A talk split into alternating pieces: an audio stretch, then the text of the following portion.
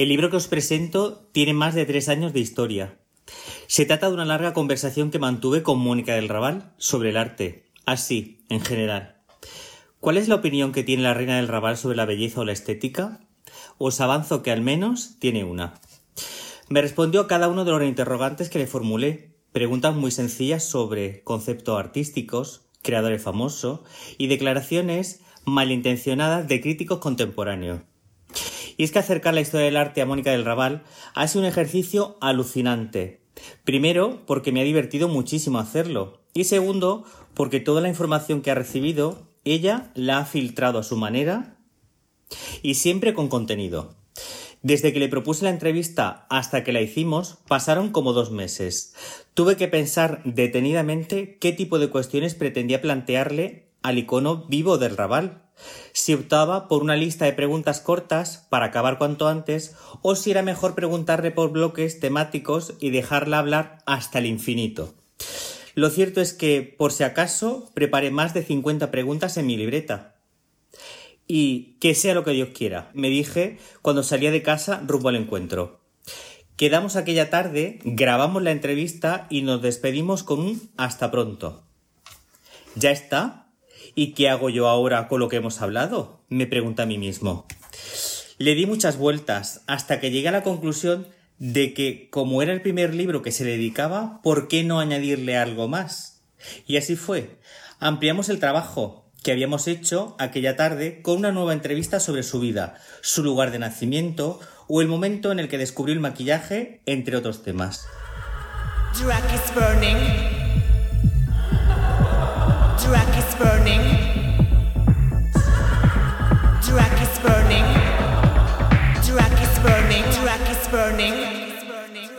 Hola, hola, buenas tardes. Soy Rubén Antón de Drag is Burning y estamos en nuestro podcast número 31 o 31 con La Moreno o Javier Moreno. Para mí, La Moreno.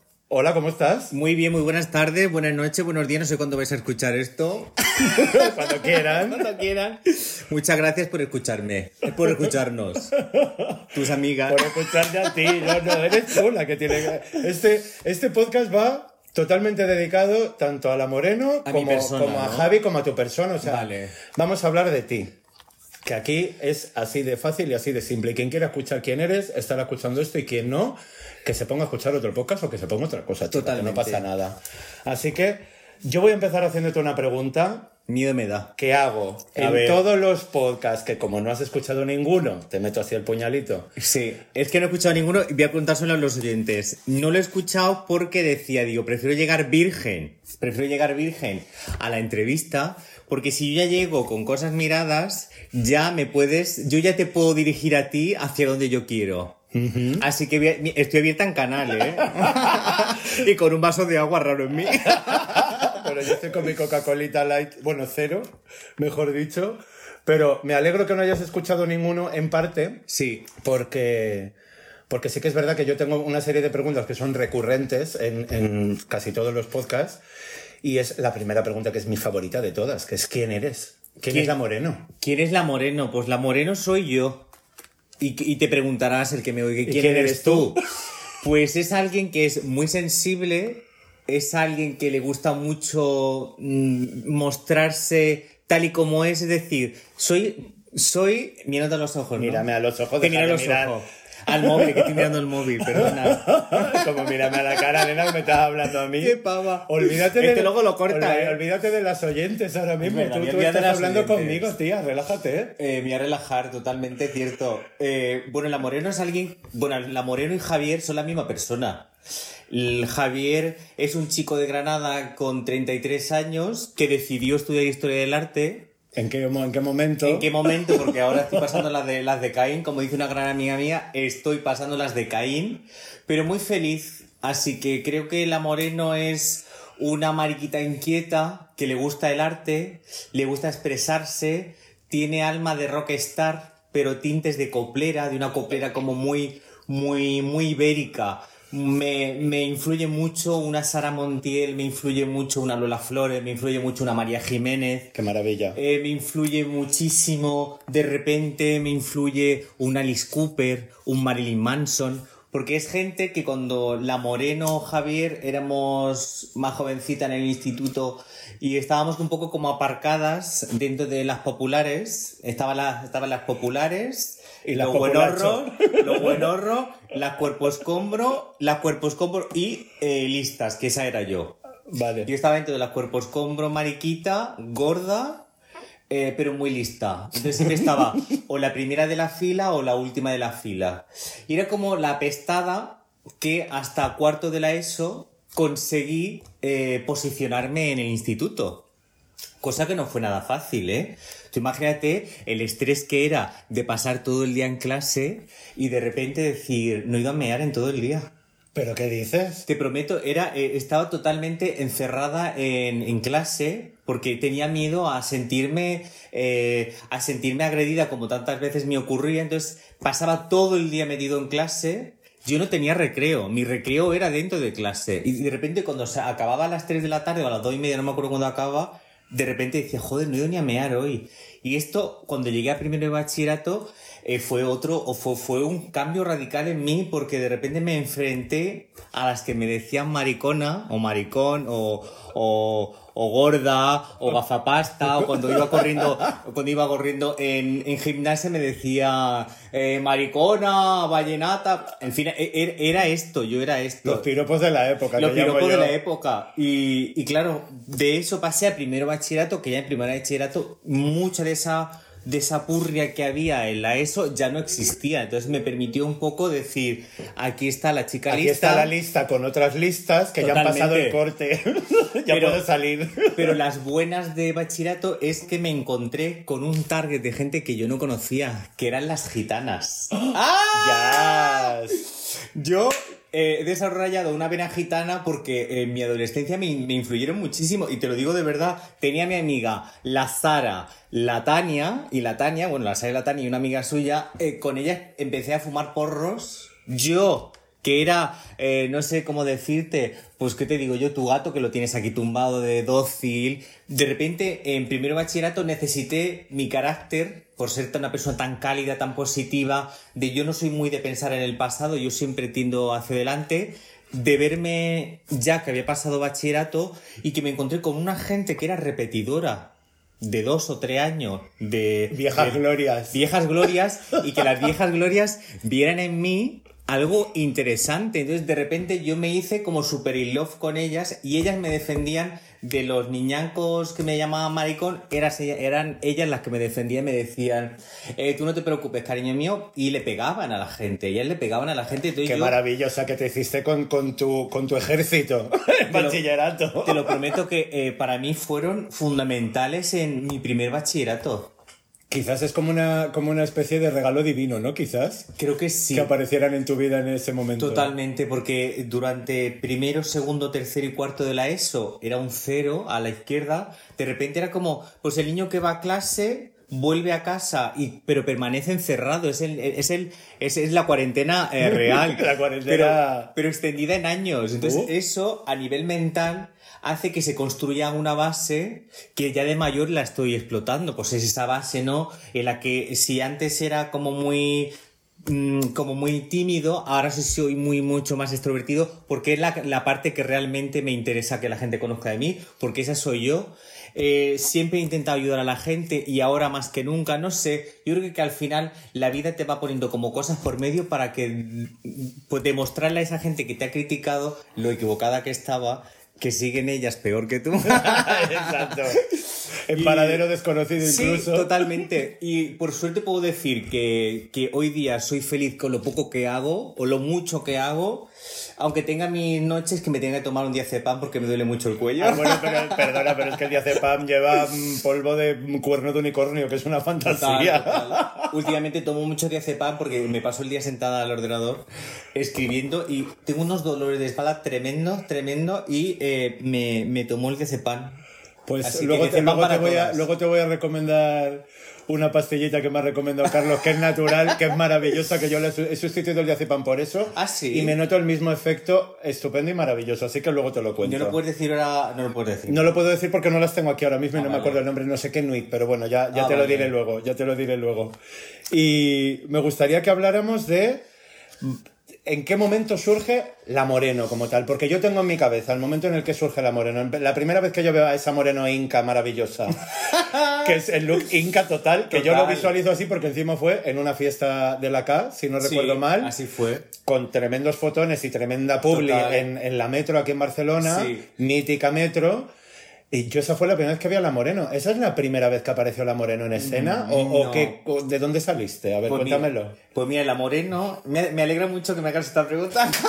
Claro. Esta frase. La Moreno nace de una crisis. Tú piensas que las cosas en la vida siempre salen de alguna crisis. Y la Moreno salió de una crisis porque de repente yo me acuerdo de estar trabajando en un museo y no tenía dinero para llegar a final de mes. Y entonces yo me inventé una cosa que se llamaba las tardes con. Las tardes con, que eran los domingos eh, por la tarde. Y era en un bar que está aquí en, el, en Sant Antonio que se llama La Montiel. Vale. Entonces yo me inventé esto en el año 2016, que se llama Las tardes con. Yo de repente me disfrazaba Las tardes con María Jiménez. Pues yo iba allí y hacía un poco lo que hago en La Moreno. Para que me escuche, hacía, ponía, hacía edit jockey, eh, me ponía a coquetear con la gente. Era como un poco la mesonera, la que recepcionaba a la gente en la puerta, pero no contando merchandising como ya tengo, que ya tengo taponazo, pelucón, pestañón. Entonces, en aquel momento era como mucho más chiquitita la Moreno. Y estuve haciéndolo durante un mes o dos. De repente aquello desapareció y me llamaron de la Federica. Maravilla la Federica. Me llamaron de la Federica, eh, Albert, que me vio en una popper, que el otro día lo recordábamos, y me dijo, Maricón, que tú eres DJ. Y digo, pues sí, dice, ¿sabes que nos gustaría mucho que vinieras a hacer de DJ? Y comenzamos así nuestra relación. En el año 2015 eh, llego allí haciendo de DJ en una fiesta que se llamaba Divineo. Oh. Buscar por ahí la esta, se llama Divineo y mm, llevaba llevaba la misma ropa que me ponía en aquellos momentos cuando empecé en la Montiel, llevaba la misma ropa porque tampoco era, era como aquel personaje que había, se había visto en algún momento, pero que había surgido de esa crisis Claro. de necesitar Esa dinero. necesidad de necesito pasta y, y, Total. pues el travesti, que es fácil. Y me apetecía, y me Claro. apetecía ser travesti porque en el fondo yo soy una mujer, yo soy una mujer. soy una mujer, como, eh, como dice una mi amiga, dice, soy un hombre culto, pero toda una mujer del espectáculo. me encanta. Entonces yo soy esa, y nació de esta crisis. Que luego, eh, al ver que tiene muy buen ojo, Albert Villaplana, vivimos otra crisis dentro de lo que era el bar. Yo era la camarera y eh, la gente que hacía la fiesta que se llamaba la... ¿Cómo se llamaba? La chill siesta. He, oído hablar, pero no la conozco. Con Cementerio Reunido, con Iván, con Dani, bueno, hacían una fiesta y de repente, pues por casuística de la vida, se tienen que ir. Y entonces al ver se queda sin nada. Y dice, uy, nena, tenemos que pensar algo. Y yo digo, pues claro, tía, lo que tú, digo, yo te echo una mano en lo que tú necesites. Y de repente un día me escribe. Y me dice, nena, he pensado en que tú seas la que eh, lleves a cabo la fiesta. Pero hay que poner tu nombre. A mí Javi Moreno no, eh, Moreno DJ tampoco. Hay que ponerle algo. Digo, pues mira, como hay mucho Moreno de por medio, que sabes que te digo que voy a ponerle la Moreno. Punto. Y entonces me dice, pues sí, me gusta la Moreno. Y aquí es cuando nace la Moreno por primera vez haciendo un bingo y eh, me ponía la ropa, una ropa que empecé yo a hacer unas cosas muy raras, como iba como eh, una travesti rara, era como una travesti de pueblo.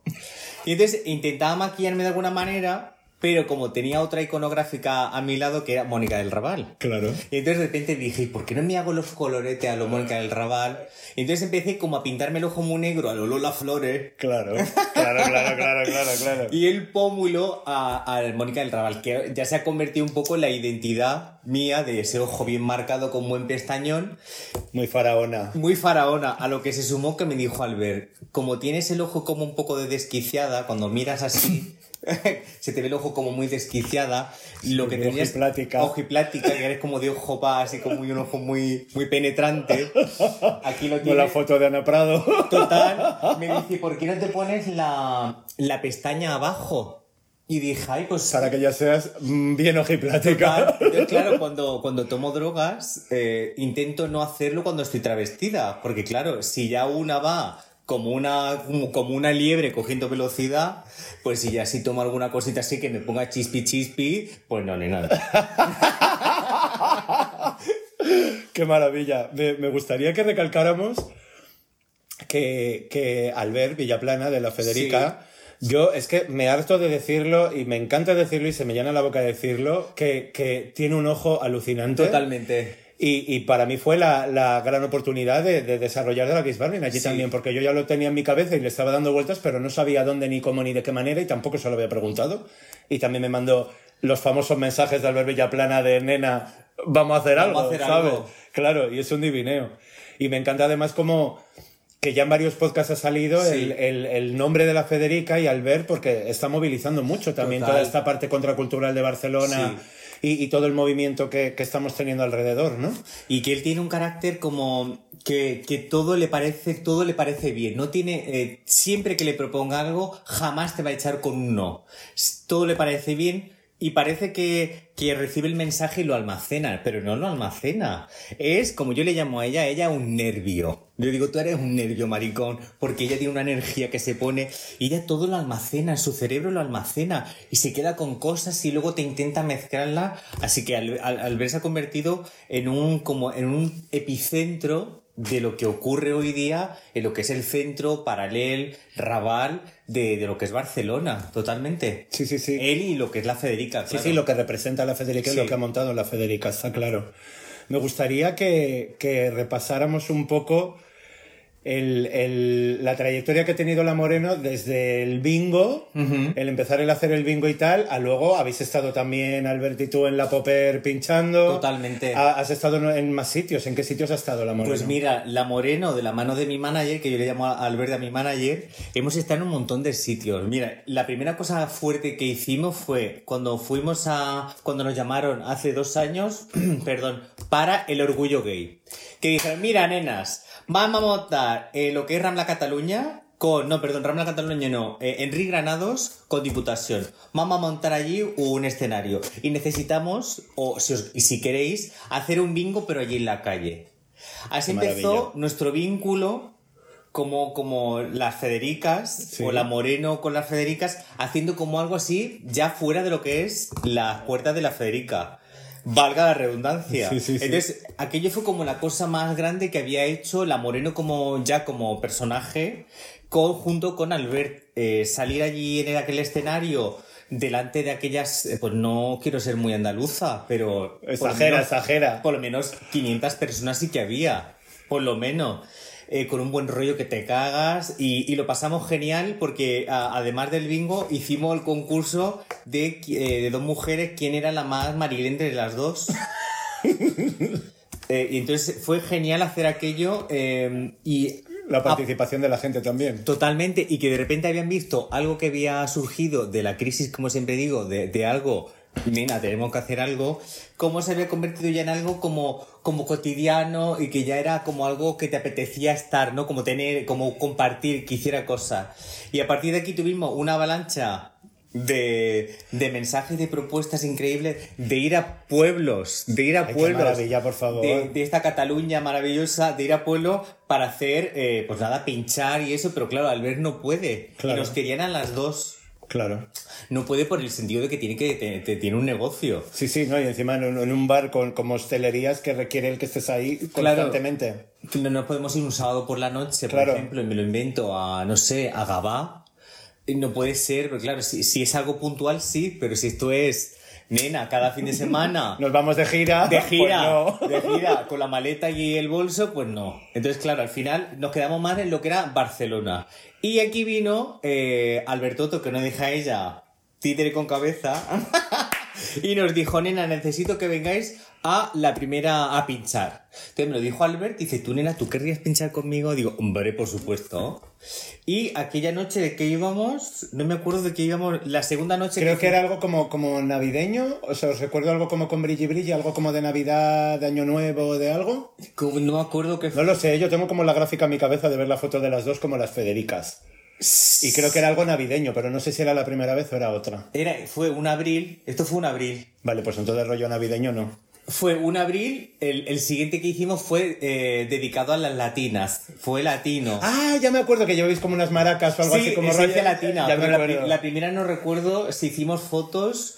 No, perdona, la primera vez llegamos allí y, y pinchamos. Que tú imagínate eh, llegar a la Popper, que nos quedamos en, el, en la sala, donde está la sala tango, la sala grande no, sino en la pequeña, pues era todo como un experimento. Pues tú imagínate. Ya sabes cómo, es- cómo Ya, ya, somos, ya, ¿sabes ya, cómo ya, ya, somos? ya, de tremendas. De tremendas. Pues eh, esta que hace el show en la Federica con, la, con Albert de la Federica. A ver qué sacan.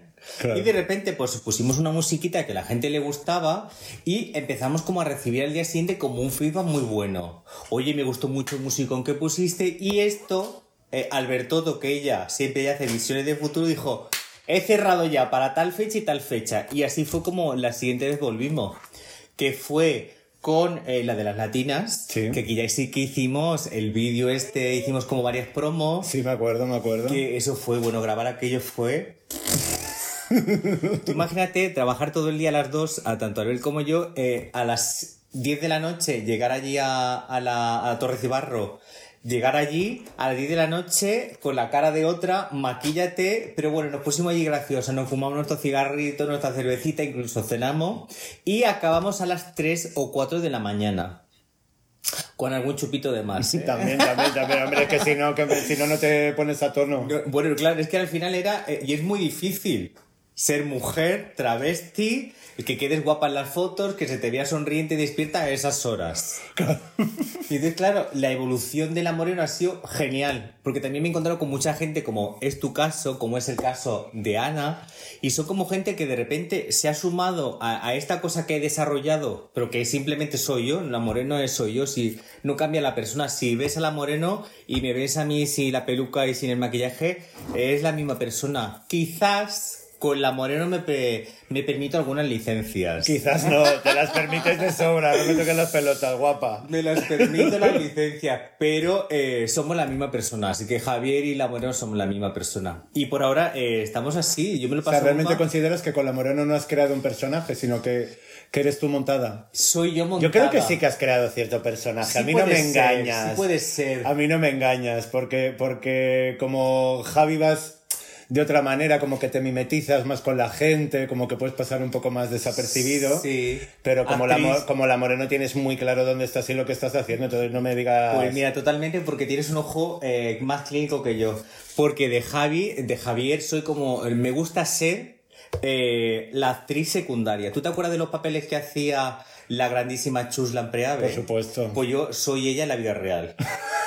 A mí nunca me ha gustado mucho el, el acaparar, ¿sabes? Como porque, como que mucha presión. Como el, el ser tan estrellita. Sí. Pero bueno, a lo mejor eso también te conecta con la parte que hablábamos de, del instituto y Es- demás. Entonces es como, estoy aquí montadísima, bien. Total. Te doy la bienvenida, pero no quiero ser súper protagonista, pero al final lo eres porque, porque vas montadísima. Total, hay, hay que ir a llegar. Que Javier normalmente prefiere ser Chulán Preave como actriz secundaria o actriz secundario Bob. Y con la Moreno es como reivindicar. eh, aquí estoy yo. Claro. Mi coño el que manda. Y que se me vea bien. Y que se me vea así. Entonces te doy toda la razón. Retiro todo lo que he dicho antes. Me gusta porque eso es muy alma de vinguera también. Entonces Sí. yo veo ahí como esas conexiones. Que yo realmente es que te ubico muchísimo con el bingo de la Federica, que ya lo sabes, porque ya Sí. hemos hablado. que ¿Es bingo? ¿Es tómbola? ¿Qué es? Pues mira, Porque es- ahora, antes lo estaba pensando y digo, creo que he visto algo de tómbola en publicidad, pero luego es un bingo, ¿sabes? Entonces, como a ver, que Es- me lo explique. Es una tómbola. Porque dentro de la tómbola hacíamos el bingo. Vale. Hacemos O sea, muchas es, un, es un juego reunido. Claro, al final piensa que nacimos de una crisis. claro. Eh, Nacimos de la crisis, y repetiré mucho hoy lo de la palabra crisis, porque al final las cosas nacen de la crisis. Eh, nacimos de la crisis con, con esto porque decía Albert, ¿qué hago? Porque la chill siesta hacían como varias cosas a la vez, hacían de DJ, pero Albert me veía como, como muy mujer para solo ceñirme a, a lo que era la parte de DJ. Y dijo, tú cariño, tú tienes mucha gracia, aquí hay salero y esto hay que explotarlo. Eres andaluza, mi amor, vamos a lucirlo un Vamos poquito. a lucirlo un poquito. Y entonces hago de maestra de ceremonias, hago también, eh, me gusta hacerle fotos a, a la gente que viene, me paro a hablar con todo el mundo. Y ya es como que él, hemos creado como una pequeña especie de familia en torno a lo que es la tómbola, que en su momento le queríamos llamar la tómbola 3000. 3.000. como No las sé. aspiradoras. Total, tómbola 3000, porque era como que... Muy de amas de casa. que unía como todo. Vale. Pero, claro, con este punto de más de casa, porque al final no deja, yo no dejo de ser, o, o la cerca no deja de ser como una casa. Y al final, eh, como yo tengo este punto también tan doméstico, tan de, tan de, no sé, tan callejera, tan, pues claro, no era como nada fino, ¿sabes? O con mi amiga Liz Dash, que hace lo de la cita con la diva. Yo no, yo soy mucho más, más geni, más, eh, más gitana en ese sentido. Y entonces, claro, yo vivo, broto más de estas cosas. Así que se ha convertido, la, la tómbola se ha convertido en una mezcla de circo, tabaco y cafetería. Estaba pensando a lo, a lo McNamara, en plan de pan, circo y boogie boogie. Bueno, eh, eh, esto venía por lo de la mala educación, que es una mezcla de tabaco, desierto y cafetería. Y cafetería, exacto. sí, qué sí, maravilla, qué maravilla. Me gustaría que habláramos ahora de. eh, de collage, Ah, pues mira, voy a beber agua, que esto ya tengo... ¿vale? Bebe agua, ahora, ahora nos ponemos menos seria. serias. menos serias. Menos serias. Sí, porque. De collage, bueno, hace poquito se ha cumplido un año del lanzamiento del libro, Sí, que ha sido un exitazo. pues sí. Porque yo lo he visto en redes sociales, lo he visto físicamente. Estuve en la presentación del libro en el Ateneu El de Ateneu. Raval. Maravilloso el Ateneu también. Y, y me gustaría pues que, que nos contaras en qué momento surge el proyecto y, y cómo se desarrolla todo ese proyecto con Mónica, porque, porque es como que has estado en el momento clave. En el momento clave total. Yo, reflexionando mucho también, digo, joder, es un poco como, como Valeria con la veneno, ¿sabes? Sí. Ha sido como un trabajo como muy en paralelo, con personajes diferentes, obviamente, pero como muy en la misma línea de decir, veo esto, veo que es necesario, lo voy a hacer y, y a día de hoy eres, tienes que ser totalmente consciente de que lo que has hecho es puto oro. Muchas gracias. Y, y yo, vamos, yo por lo menos lo percibo así y creo que mucha gente que nos estará escuchando también lo va a percibir así. Entonces, quiero que nos cuentes cómo surge de colas. Pues de collage surge de una necesidad una más de... De otra crisis. Es verdad, es que soy como eh, Yolanda Ramos, eh, acumulo trauma y es cierto. Entonces, para, para vencerlos tengo que hacer cosas de cómo hacer cosas prácticas. Y de collage surge de una necesidad de fisiológica de que había hecho historia del arte y había hecho un máster y estaba trabajando de camarera o en mango. Pasé de 100 a 0. Y entonces tú piensas que tenía que reconciliarme con la historia del arte. Y entonces de repente yo eh, me puse a escribir una serie de artículos para la revista Infogay, que no sé si todavía tiene número, y me inventé un personaje que se llamaba La Pacatería y otras cosas de- sobre el sexo. Y esta pacatería me permitió a mí desarrollar como, un- como una inquietud, ¿no? Como que me gustaba escribir y siempre había escrito de pequeño, pero lo estaba desarrollando como que me relajaba, me relajaba. Y entonces un día, eh, en la rama del Raval, eh, tomando una cervecita con las amigas, eh, pasa Mónica del Raval como cada tarde, cargada de bolsas, de estas del corte inglés enorme, llena de cintas de ella de, de lo que era el DVD de Mónica del Raval, la de la Ay, del documental, del el documental. documental. Y se me acercó y me dijo que si quería comprarle uno. Y le dije que por supuesto. Y le dije, pues Mónica, mira, voy a aprovechar, siéntate. Y me vino como un flash en ese momento. Digo, ¿te gustaría que te hiciera una entrevista sobre qué opinas tú sobre el mundo del arte? Y me mira con una cara ella como, ¿esta qué dice? ¿Y esta que me está contando, esta mujer? Y entonces me dijo, sí, sí, sí, pero me pagan, ¿no? Le dije, claro, claro, Mónica, te pago, te pago. Y entonces me dio su teléfono y ya no la volví a ver más hasta dos meses después. Claro, y durante estos dos meses después estuve llamándola. Oye, Mónica, pues he pensado que te voy a hacer esta pregunta. Le hice 50 preguntas Madre mía. a Mónica del Raval. Nos fuimos un mes de agosto, nos fuimos al Hotel Barceló. Un día antes ya fui yo al Hotel Barceló y le dije, digo, mira, eh, señor recepcionista, una cosita. Quiero venir con Mónica del Raval aquí a hacer una entrevista, porque aquí estamos fresquita, hace mucho calor y ella tiene mucho problema con el calor. Entonces nos hicimos allí la entrevista, pero justo nada más entrar, eh, bueno, antes es que Mónica llegó tarde, como yo hoy. Vale. Yo hoy porque me he olvidado. vale, vale. Llegó tarde, eh, que en lugar de las 8 de la tarde que habíamos quedado, llegó casi a las 9 y pico. Vale, o sea Sí, que yo estaba- tiempo a limpiar el hotel y organizarlo Claro, todo yo, casi. Yo, yo estaba brotando en la calle, brotando, me estaba saliendo, me estaba saliendo sapo y culebra. Y justo cuando entramos dentro del hotel, había dentro montado un cipioste, porque había un cumpleaños de unas guiris increíble. Total, que nos tuvieron que meter como en una sala por detrás porque ya el chico le dio cosa. Y entonces estuvimos como muy tranquilita, aún así en los audios que tengo de aquella tarde se escucha el Happy Birthday de fondo. y eh, en los vídeos que tengo publicados en mi Instagram se ve y seguramente que se escuchará como un poquito como mucho jaleo de fondo y era la guiri esta que estaban de, de cumpleaños feliz. Y ahí le hice las 50 preguntas. Estuvimos juntos dos horas y media sin parar, porque había parones en los que ella se cansaba o quería mear porque Mónica es muy meona y ella pues, eh, voy a mear. Eh, y se vivió como dos o tres zumos de piña porque a ella le encanta el zumo de piña y yo vengo a jarras de cerveza. Así que eh, fue muy, muy, muy intensivo. Eh, era mi primer contacto con Mónica del Raval, una mujer que después la he conocido como amiga que eh, se hizo como súper famosa en el año 2009 porque le sacan un documental sobre ella Que está en filming. que está en además. filming de Frances Betriu y eh, justo después la llaman pues, de Ana Rosa, participa en Ana Rosa, la llaman de callejero. Como, como en un personaje televisivo, de Sí. repente pasa a ser un personaje callejero y urbano Sí. del Raval y de las Ramblas de Barcelona, a de repente, ¡pum! Y se- Conocida mundial, como diría la otra. Y, y se hace como muy mediática. Del año 2012-13, que es cuando empieza a, a bajarle todo, entonces de repente ya no la llama nadie. Entonces ella, que esto me lo ha contado ella a mí y otras cosas que no me ha contado, pero que yo lo he visto, ella pasa por una especie de como de duelo, ¿no? De verse esplendorosa, en la que ya había dejado la prostitución y que se dedicaba a hacer tele, que ya se veía colaborando en algún programa con Ana Rosa o haciendo, yo que sé, algún curso de maquillaje para la gente, se ve de nuevo en su casa, en el Raval, en la calle Rubador, donde ella vive, y se ve de nuevo allí. Y justo aparezco yo en su vida. Entonces nos juntamos dos vidas con necesidades. Dos vidas en crisis. En otra vez. crisis, otra vez. Entonces yo llego justo en ese momento de su vida que ella necesitaba como explorar cosas nuevas y yo me convierto, eh, convierto en su eh, agente de prensa. Yo le abro una cuenta de Facebook y eh, a partir de aquí le gestiono un montón de cosas como que aparece en, un do- en una serie con unos chicos de, de la SCAC, aparece también una película que se llama Maldita Primavera de Mar Ferrer, bueno, aparece en una serie de sitios que a partir del Facebook pues ya tiene como mayor, como que vuelve de nuevo a la, a la sociedad mainstream. Y el libro surge eh, entre medias, con parones, obviamente, porque Mónica le paga el libro, pero luego eh, no le veía mucho sentido por dónde estaba yendo, porque lo quería hacer más un tipo fanzine.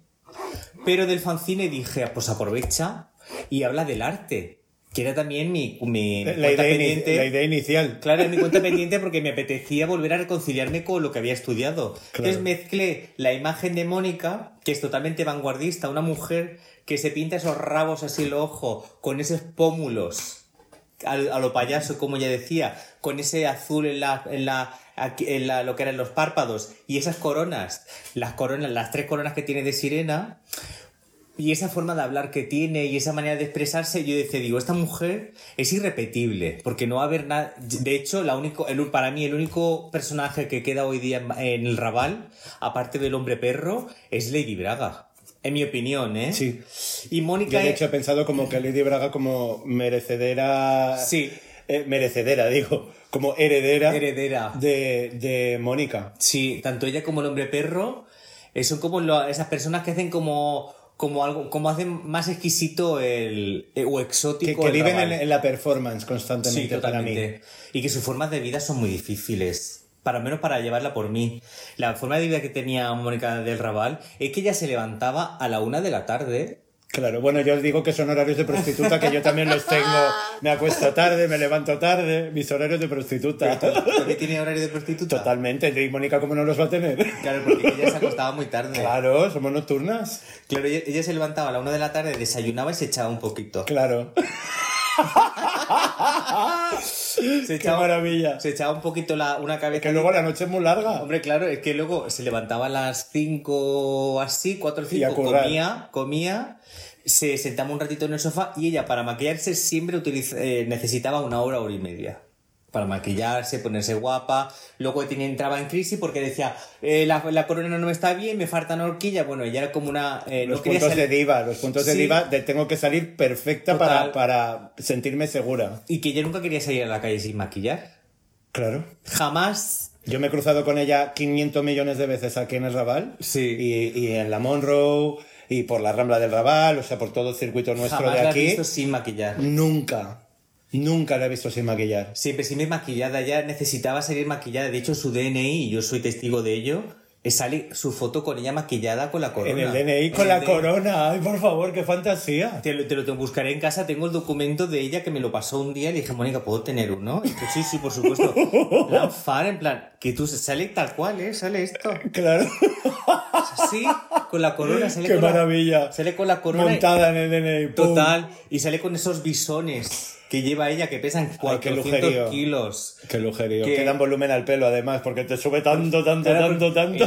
la que se te ve el- pelazo, claro. Hace ella se echaba la melena por encima Claro. para que se le viera, porque ella cuando iba a la peluquería quería que se le viera. Claro, claro, claro, claro. Ella quería que se la viera. Y entonces, eh, durante todo este proceso en el que yo era el, el chico que admiraba a un personaje que había Que descubierto... tú habías idealizado también en tu cabeza, me imagino, en ese momento, porque tampoco lo conocías tan cercano ¿Qué hasta va? que contactas. Claro, hasta que contacto con ella, eh, pasan estos dos meses, hacemos la entrevista y iniciamos una, una amistad.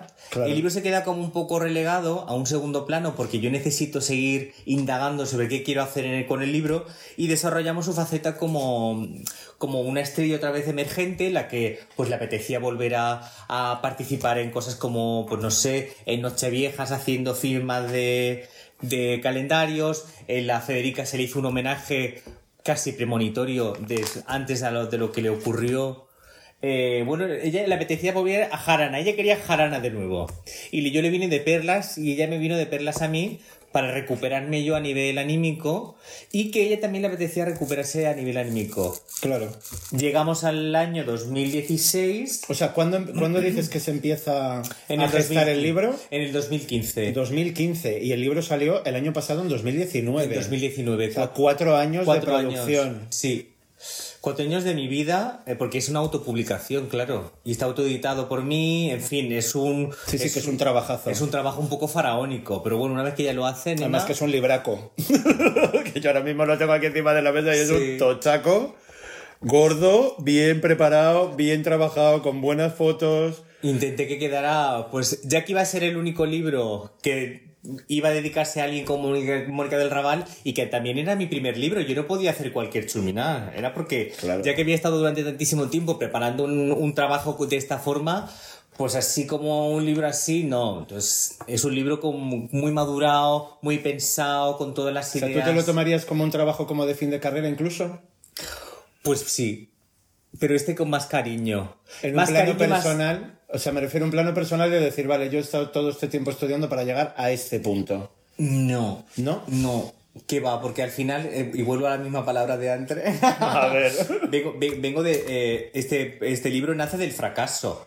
Del fracaso de la sociedad que nos tienen impuesta. Porque a ti te dicen, venga niño, a la escuela, al instituto, del instituto te va a no sé qué, de no sé qué, a no sé cuánta. Y es la vida fácil y la vida ordenada. Entonces, este, este libro nace del fracaso más absoluto que es verte acabando una carrera y acabando un máster y de repente la nada más absoluta sometida en tu propia en mi propia basura como ser humano y trabajando de camarera por las noches y por las mañanas en mango aguantando pesadas entonces este libro nace de esa situación Claro. que de Que gracias me a parece este- una puta fantasía, también te lo digo, porque como, nena, si pasa por todo esto, te lleva a esto, bienvenido sea todo. Sí, no, no, totalmente. La verdad que eh, eh, durante todo este tiempo me ha curado este libro, me ha curado ese desasosiego, me lo ha curado. No siempre, que también está el diazepam que me, lo, ayu- que me ayuda. ya he tenido un poquito de magia un por el poquito de camino. magia, pero eh, el libro sí que me ayudó a eso. Y justo el, el 2016, que nos hemos quedado ahí, ¿Mm? eh, digo, oye Mónica, te voy a hacer unas fotos, tía. Y me decía ella, ¿pero qué fotos me querés hacer? Pues si yo tengo fotos de mis calendarios. Y le digo, claro, pero son de gente que no soy yo. Claro. Y me decía ella, bueno, pues, pues hacemos las fotos que tú quieras. Y como yo soy fan de la vanguardia histórica, concretamente del dadaísmo, que es como el, arte, el contraarte, ¿no? El antiarte, el ridiculizar cosas como hacía Duchamp, ¿no? Que cogió un, un orinario, le dio la vuelta y lo bautizó como fuente. Era, era como reírte de lo, de lo que estaba como la high class, que era como esas obras que tiene el Louvre, ¿no? O, el, o yo qué sé, esa, expoliación que había habido por el British Museum o el Museo de Pérgamo Por de Berlín. todos. Por todos. Entonces, Porque final- hasta el, el- el Louvre también. Sí, claro. claro. De- decidí, decidí centrarme aquí porque eh, como esta mujer y yo venimos de la calle, ella por prostituta y yo por proletaria, no por prostituta porque no lo he hecho nunca, Por aspirante. por aspirante a, eh, me venía a me venía a huevo hablar de esto y que a mí me apetecía mucho porque yo seguía mucho a los artistas, pues me, me- me gustaba mucho Duchamp, me gustaba Man Ray, me gusta mucho Gala, la mujer de Dalí, me gusta muchísimo Elsa Schiaparelli con aquellos diseños de joyas que hacía con aquellas em, ¿cómo me sale en inglés? ¿Cómo puede salir Bueno, en inglés? Las lobster, las las langostas. Ah, las langostas. Las langostas. Y, y entonces me gustaba aquello, me gustaba mucho. Entonces dije, tengo que meter a todos estos artistas mezclados con Mónica del Raval. Entonces lo que hago es equilibrar, eh, elevar a Mónica del Raval a la categoría de actriz del Hollywood dorado, por su forma de vida, mezclada con el vanguardismo de, eh, de la historia del arte, pero concretamente del dadaísmo. Es una pedrada lo que te planteo, pero es el producto de este, este libro, es este producto. Entonces, junto la historia de Mónica del Raval en función a 50 preguntas y junto a las vidas eh, de estos diferentes artistas como puede ser Edith Piaf, Jean Cocteau, eh, Gala, Dalí. Entonces yo intento mezclar y meter a todos estos artistas de que eran artistas pero también eran personas. Entonces lo que hago es rebajarlos a humanos, como hago con Mónica. Pero con Mónica hago algo inverso. La elevo de categoría y a ellos los bajo a humanos. Para igualarnos todos al final. Para, igualar, para, para buscar un equilibrio. Y era lo que me apetecía hacer con Mónica en este libro era desligarla de la prostitución, porque ella ansiaba de una manera eh, que, que la, que la borraran un poco del mundo de la prostitución, porque ella ya no quería dedicarse a ello después de 30 años ejerciendo la prostitución. Ole su coño también.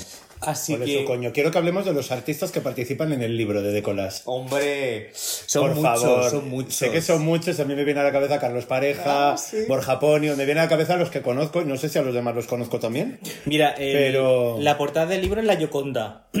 que mucha gente me pregunta que si es una portada erótica. Pues Es la, moni- la moniconda. La moniconda. Sí, yo le llamaba. eh, ¿Cómo le llamaba esta? Con el ciners. Sí, al Diners de les mans, eh? Claro. Que, que es noti, eh, que te parne, eh?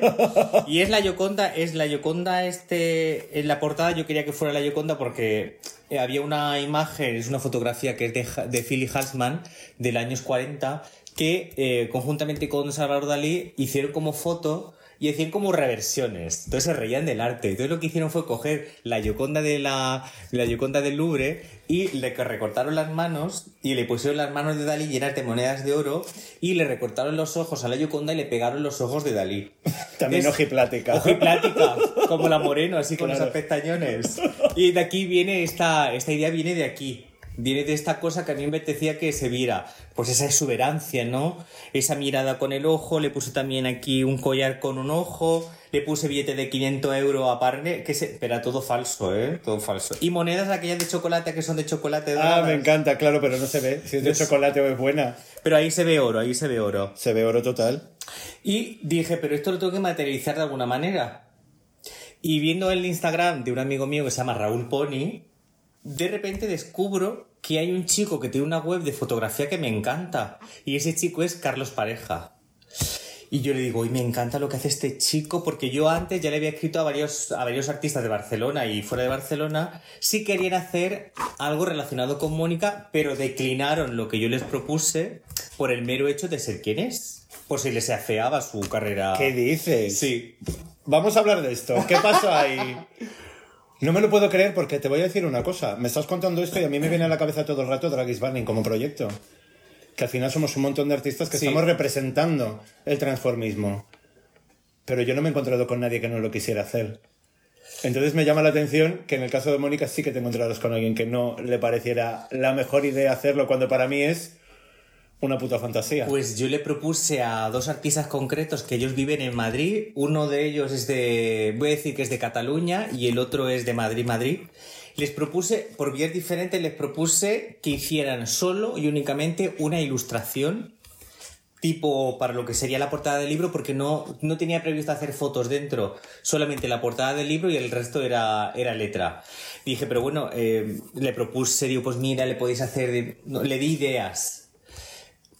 Mm, Lo rechazaron por un lado, y entonces lo intenté con otro chico, que este sí que me parecía que me estaba dando como un poco de tregua, pero finalmente decidió que no y me puso la excusa de que él no podía hacérmelo porque tampoco le apetecía y que tenía mucho curro. Como que esto me lo dio como un poco así. Tengo mucho curro, voy Estoy fatal. muy ocupada, me duele la cabeza, duele como hace pan. Sí. Vaya cuadro.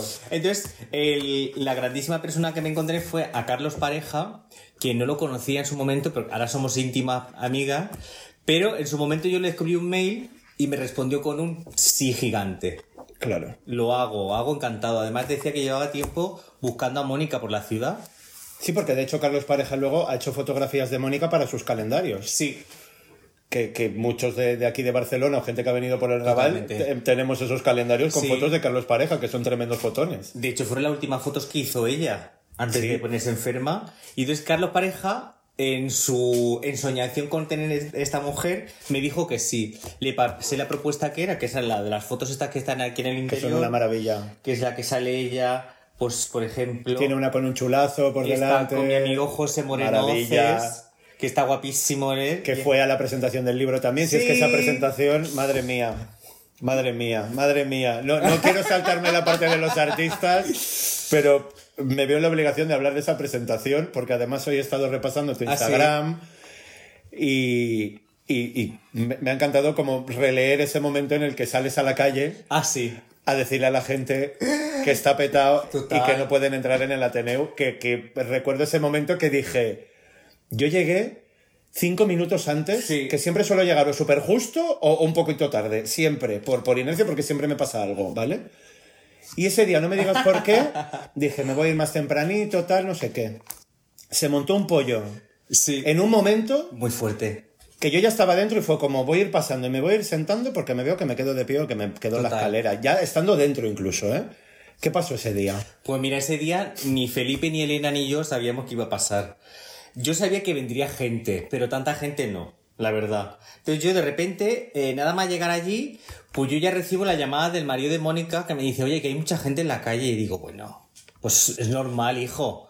Pero como que mucha gente de entrada, de, de- ya desde el principio mucha, mucha gente. Y Felipe y Elena me decían, oye Javi, que tenemos un aforo. Pero de esto, pero de esto que una No es por cortarte el rollo, guapa, pero... esto que una se tapa los oídos y continúa para abajo. Claro, claro, Y digo, claro. pues mira, que entre. Pero llega un momento en el que veo esos ojos ojiplática una vez más de eh, Felipe y me dice, Javi, tienes que salir a la calle. Porque hay como más de 50 personas fuera intentando entrar. Y digo, no puede ser. Pues yo con la boca seca, seca como un apargate, todo el mundo me, pues todo el mundo te, te saluda, te habla, te pregunta, oye, qué bien, que... Pues claro, el marido de Mónica histérica. Eh, al ver que hizo eh, de presenta- la presentación me decía, bueno, cariño, pues no te preocupes. Pues con toda esta vorágine que había, gente de mi familia que había venido, pues claro, había como mucha presión para, para aquel momento y salgo a la calle, abro la puerta, una señora me, di- me coge de la mano y me dice, sácame un libro que te lo compro aquí mismo. Y Entonces, claro, eh, tuve que llamar a mi hermano para que pobrecito me bajara un par de libros o tres para que los se quedara él por lo menos en la puerta y que se los firmara que esta mujer. No, no, es que la señora quería que se lo firmara. Claro. Entonces tuve que decir que un momento a Felipe, nos retrasamos un poco, tuve que firmar a la señora y le puse la postdata. Esta letra se debe a que es el primero. Entonces, esta señora, no sé si nos escuchará, pero ella tiene el primero que firmé totalmente. Qué maravilla. Y salgo, me encuentro con un montón de gente en la calle, eh, todo el mundo como muy desesperado por entrar. Y me me decía, acuerdo, pero, me acuerdo pero de tus ¿por qué no- caras. pero ¿por qué no puedo entrar? ¿Pero por qué no puedo entrar? Y como, lo siento muchísimo, eh, no podéis entrar. Yo tembloroso, quería hasta llorar y todo. Porque de repente, claro, dije aquello de que no podéis entrar, bueno, no pasa nada, joder, pues no sé qué. Claro, yo ya no podía hacer nada más. Y entro dentro, miro esa grada atestada de gente y ahora presenta el libro. Claro. Y Sí, me acuerdo que no podías ni hablar. Al principio estaba. No podía ni hablar. Tenía un nudo que luego ya dije, bueno, ya, ya parece que se me Además, está pasando. además porque era también como muy emocionante, que, que como muy poco tiempo Sí. atrás, Mónica había caído enferma, estaba hospitalizada, o sea, era como toda la vorágine que se había generado alrededor. Yo me acuerdo de las compartidas nuestras en, en Drag Banning, en los stories. Me escribía muchísima gente diciendo que quería ir y que le daba rabia no estar en Barcelona porque estaban en otros sitios.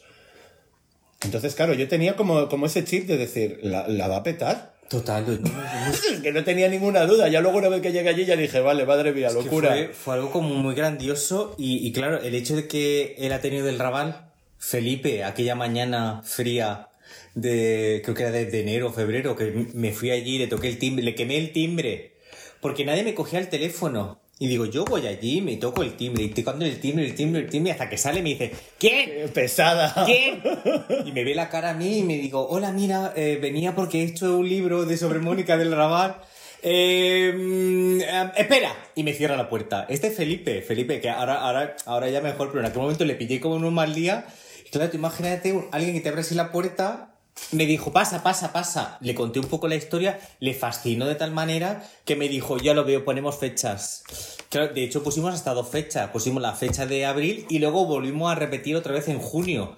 Porque había mucha gente que le apetecía volver a venir y coincidía con una cosa que ellos idearon que era el cine, cine del barrio chino de Barcelona. Y entonces metieron eh, al libro dentro de este, de este ciclo. Ah, vale, También se hizo un homenaje a, a la desaparecida y grandísima Carmen de Mairena. Claro.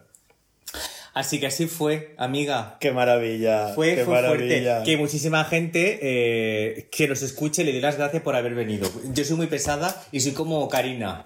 Que muchas gracias, de verdad, muchas Pero es verdad, yo soy muy pava. Y, y a, mí, a mí la gente que, que se para, que o te compra un libro, te pregunta. Uy, a mí ya me, ya me has ganado. A mí ya cualquier cosa que me pidas ya me tienes. No dinero, pero el resto sí. Pero lo demás soy toda tuya, ¿no? a mí me parece una fantasía porque es, es ese tipo de, de proyectos. Claro, yo no sabía nada de lo que estabas haciendo. Entonces fue como conociéndote tanto desde fuera del personaje Sí. como dentro del personaje. Yo tenía referencias tuyas de haber, de haber coincidido en sitios, de haber hablado, de habernos visto y ya está. Y entonces fue como de repente decir, pero menudo pollo que, que está liando. y yo no estaba para nada enterado de nada, como me suele pasar también, te lo digo en general. Y me llamó la atención porque dije, es que es, un, es el, eh, como el, producto perfecto, porque es eso que dices, si se tiene que hacer una justicia divina, alguien tenía que hacerlo. Y, no, y sabes que no te lo digo en plan de peloteo, sino que te lo digo porque lo pienso así, que dices, igual que el documental marcó un antes y un después, Sí. El, el rendir homenaje a personajes que están en nuestro barrio y en nuestra zona, Sí. y mirar para atrás y, y investigar un poco todo lo que, todo lo que hay ahí, a mí me parece como muy motivador y me parece muy divertido el que estemos como sumando constantemente a toda, esa, a toda esa cultura que tenemos aquí, ¿no? Bueno, al final era. eh, al final, qué mejor hacer un homenaje a la gente que te rodea y admiras. Pero no a Lady Gaga, porque te guste Lady Gaga, sino pues a lo mejor hay una panadera que hace un ganchillo y hace un jersey que te vuelve loca y te encantaría que te hiciera un curso. Pues esto extrapólalo a alguien tan mediática como es Mónica del Raval, tan mal visto pero bien visto por la manera tan libre de ser, de, ejercer la prostitución, que una persona como yo con 27 años en aquel momento decide hacerte una entrevista para un libro y que pasado el tiempo surja el libro, pero que desgraciadamente eh, no puedas vivirlo. Es que es un- fue una putada terrible, porque a un mes de salir el libro a la venta sufre el golpe de calor que desemboca en un, falto, un fallo multiorgánico que entra en coma durante 20 días. Eso fue, fue, fue devastador para su familia, eh, para el marido, para, para mí también incluido, porque yo iba cada día al Hospital del Mar a verla con convulsiones, con la fiebre altísima. Eso fue durísimo vivirlo en persona porque decías, pues si se tiene que morir, pues mira, prefiero que se muera que esté padeciendo lo que está padeciendo. Claro. Eh, porque claro, eh, ahora verla hoy día como está, ya que va de camino a lo de los sueños, en dos años en, en este estado de coma vegetativo, porque claro, es que está en coma vegetativo ya, ella es como un bebé ahora. Si tiene pipí, pues hay que cambiarla, porque si no está, se molesta. Eh, si está contenta, te lo manifiesta. Eh, si tiene un mal día, pues como un bebé también te lo manifiesta. Entonces, al final la pobre, pues está muy bien cuidada donde está, pero qué pena con alguien con 56 años parez- padezca esto, ¿no? Es, es tremendo.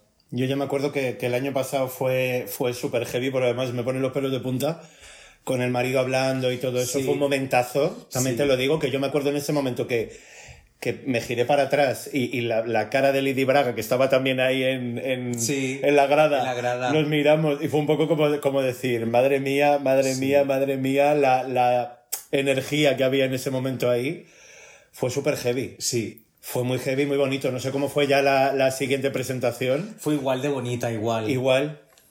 Fue muy bonita porque eh, ya José, el marido de Mónica, ya, él ya desde el primer momento ya quería coger el micro. Y yo decía, no, José, espérate un momentito que yo te dé, que te dé entrada y tú ya te estés playas. Y claro, no, él ya directamente, entonces me decían todo, Dios mío, déjalo, déjalo, déjalo. Entonces yo ya de- desde por la, ya le entregaba el, el, el micro. De hecho, nos pasó una cosa en el centro, en el Centro Artístic de San Lluc, en el que está justo a la del Meca de Santa Caterina. Sí. Allí nos llamaron también para, para presentar el libro. El Día del Orgullo Gay. Vaya. El día, porque no había otra fecha, hija, no había otra fecha, tenía que ser ese día, así que estuvieron, como decía la grandísima Carmina Ordóñez, el Chuli, el Pai, el Cabra y nosotras. y, y justo aquel día él cogió el micro de una manera y no lo soltó, cosa que agradecí, porque claro, era muy divertido ver a José, como ya llevamos varias presentaciones, verle él ya en toda su salsa.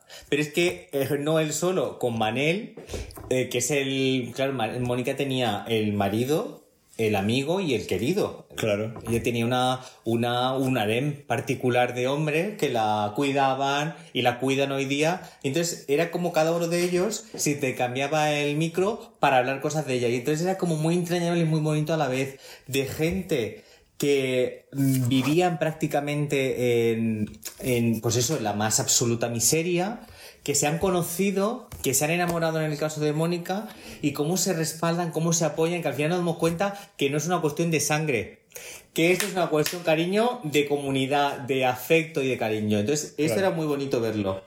Qué maravilla eso. ¿Cómo crees que ha recibido el, el público el libro? O sea, ¿qué feedback ha recibido por el libro? Vamos a decir también que el libro Está a la se puede, venta. está a la venta. Vamos a aprovechar aquí minutos promocionales. Que quien lo quiera tener lo puede tener. Sí. Físicamente está en la Federica. Físicamente está Hay la ejemplares Federica. en la Federica que yo lo he visto ahí detrás de la barra divino. ¿Y dónde más se puede conseguir el libro? Pues mira, amigas, no se puede conseguir en la Federica, se puede conseguir en el MACBA, en la librería del MACBA, se puede conseguir en la librería del CCCB también, se puede conseguir en la librería On the Road, que está en el Palau de la Música enfrente, con Ángel, y se puede conseguir también en la Caníbal, que es una librería que está al, al lado de Fontana, por gracia. Vale. Y también a través de mi persona. Y a través de Draghi Bunny, si alguien duda, que pregunte Y- también dónde localizarlo. Totalmente, preguntar a Ramón a, a- a Rubén Antón, Ramón. Da igual. Preguntar a esta. A esta mujer.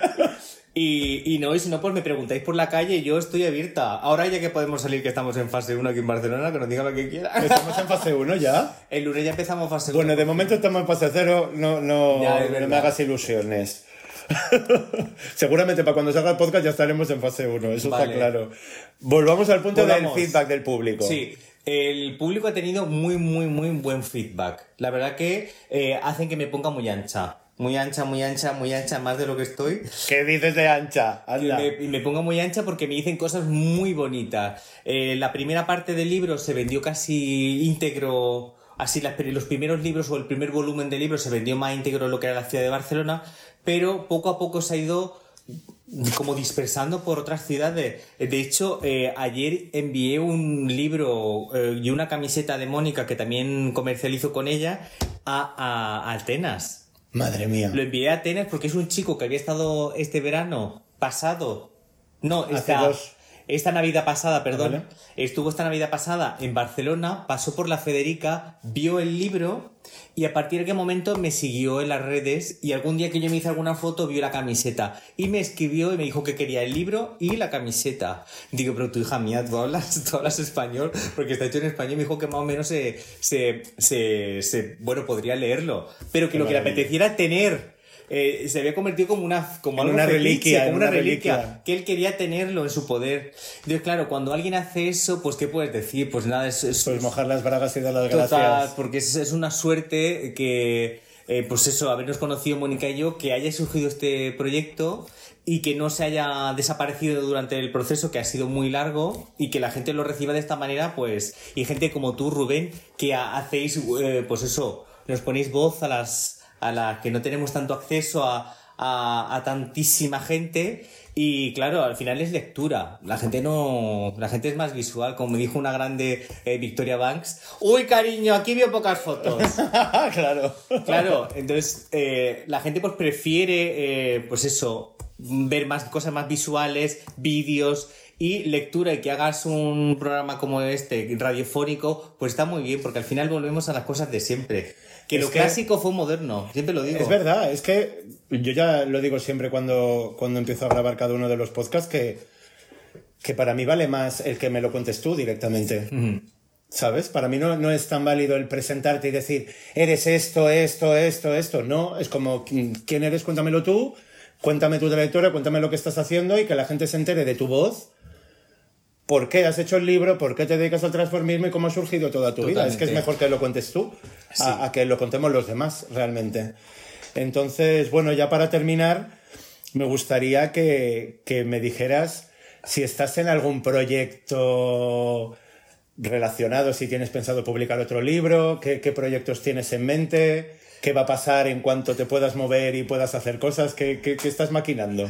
Pues eh, ahora mismo estoy preparando un proyecto nuevo, que es un libro nuevo, que ya llevo haciéndolo hace dos años, que es eh, un libro dedicado a Granada, porque yo soy de allí, y está dedicado a las sanadoras, a esa gente de los pueblos que de repente cuando en los años 40, 50 a una niña se le salía la cadera y era el, el tío Pepe y le- hace un claca. y le hacía un clac que le ponía la cadera, ¿no? Pues eso mezclado con el esoterismo de la Granada provinciana, porque yo soy de allí. Ay, qué fantasía. Entonces va a estar dedicado a Araceli López, que es una vidente de Granada que se hizo muy famosa por la de las manzanas se acuestan con manzanas. Ah, vale, sí, ya sé quién Pues es. ella es muy buena amiga mía. Entonces yo a ella le hice una entrevista hace dos años y le volví a hacer otra este verano pasado. Entonces la he juntado y he hecho... Y tú, como siempre, cogiendo una cosa con otra a la coctelera. pum. Sí.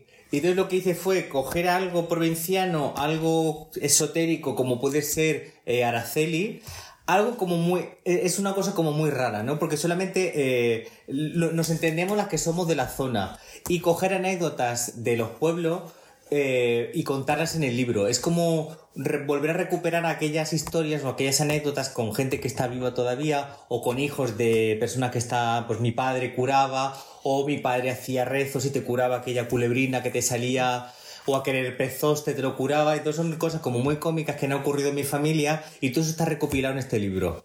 Qué maravilla. ¿Tú crees que, que ese tipo de oficios puede que si no se cuidan con un poco de mimo se puedan perder con el tiempo? Porque yo creo que sí. que sí, que hay que cuidarlos bien como para que no se pierdan. ¿O tú ves nuevas generaciones de sanadores? Totalmente. ¿Hay nuevas generaciones Es allí? humano, es humano. Piensa que el... el, el Es como que- la botica china, pero Total. en España. Piensa que es y más cañí, porque esto es España cañí. Claro, claro. Y, y con poco recurso, porque con el poco recurso es donde está el bizarrismo, que ya cuando se publique el libro veréis cosas bizarras que he encontrado de esa eh, Granada provinciana, de cosas muy fuertes que yo he ido viendo y, y al final no creo que se pierda, la verdad, no creo que se pierda. El ser humano nos somos muy, ciclo, muy cíclicas. Todo lo que está denostado una vez pasarán 50 años Y volverá, ¡pum! habrá un boom. Es como en la moda, ¿no? Como en los años 40 se recuperaron para los 80 y se pusieron de moda las sombreras, que estaban totalmente denostadas antes. Eh, en los años 2000, el látex. Ya, maravilla. Entonces, al final, somos unas payasas que no, eh, que, que nos Que creemos Pensamos que somos modernos y estamos haciendo lo que hacían hace 100 años. Total, que nos queremos mirar y no llegamos ni a peo. Así que yo creo que sí. Lo que pasa es que al final hay más información y claro, están las que se sabe que es un fraude y están las que de repente tienen como un, como un poder eh, eh, un poder especial para curar o tiene una empatía o una sinestesia, no lo sé cómo decirte. La verdad que en el libro nuevo hay cosas... Qué maravilla. ¿Para cuándo tienes previsto publicarlo? Mójate. No digas, ay, no sé, qué bueno. Pues qué... mira, eh, me Esta cuarentena le habrás dado zapatillas, espero. Le da zapatilla, le da mucha zapatilla. Son siete capítulos el libro, voy por el cuarto. Maravilla. ¿Para Eh, cuándo crees tú que puede estar? Para otoño. ¿Para otoño? Ah, yo me pensaba ya que me ibas a decir 2021. No, para otoño. Para otoño, Para otoño. para otoño ya tiene que estar perfectamente y, y ya maquetado. Sí, para lo que es para lo que es el negocio Navidad. Bien, ah, me encanta ya. Voy a recuperar aquí un poquito de historia, pero lo saco para Navidad. Sí, sí, Buen sí. regalito para Hombre, Navidad. Sería perfecto para Navidad el, el libro, sería perfecto porque además dentro del libro hago un homenaje al romanticismo. Como vuelvo a sacar otra vez de historia del arte porque al final Sí, sí, no, es, es tu base. es mi base. Hay un capítulo que está dedicado a las mujeres del arte de, olvidadas con poderes mágicos que eh, hicieron arte. Hay un capítulo muy cortito Ay, dentro del libro. Y hay otro, otro capítulo que está dedicado a los diferentes personajes, como puede ser Harry Potter, digo Harry Potter para no decir el que realmente es, Vale. han pasado por la historia, por la historia de la literatura. eh, o por la o por las mm, Generación urbanas, generación y de cosas así. sí, algo como es un libro como muy histórico Qué maravilla. Pues nada, yo desde aquí ya te invito a que cuando sacas el libro hagamos otro podcast Ah, y que nos lo cuentes. queda grabado. Queda grabado y queda dicho. Sí, sí, totalmente. Pues ya me pasó también con Virginia Ice, que hablamos también de su libro y demás, y ya me hizo ahí un poco de, de teaser del siguiente. Y, y me gusta mucho, me gusta mucho estar así como conectada con todo lo que está pasando y todo lo que estamos haciendo, que al final, si no nos ayudamos entre nosotras, no es no hacemos nada. Así que muchísimas gracias. Me A gustaría ti. preguntarte si te has dejado algo por decir. Pues que soy muy flexible que estoy de vuelta en Barcelona. que estoy muy que soy muy flexible que estoy de vuelta en Barcelona y que no sé que mi bebida favorita es el gazpacho y no sé no sé que eres un encanto que muchas gracias de verdad Muchísimas gracias. Ah, gracias a ti Y para todos nuestros oyentes, muchas gracias por estar aquí. Ya el, el siguiente podcast será el número 32, que, que es una ida de olla total, que somos muy pesadas, pero creo que, que cada podcast es mágico. Y, y espero que, que disfrutéis todo esto tanto como lo estamos haciendo nosotras. Así que que paséis muy buena tarde. Un besito para todos. besitos chao Drag is burning. Drag is burning. Drag burning.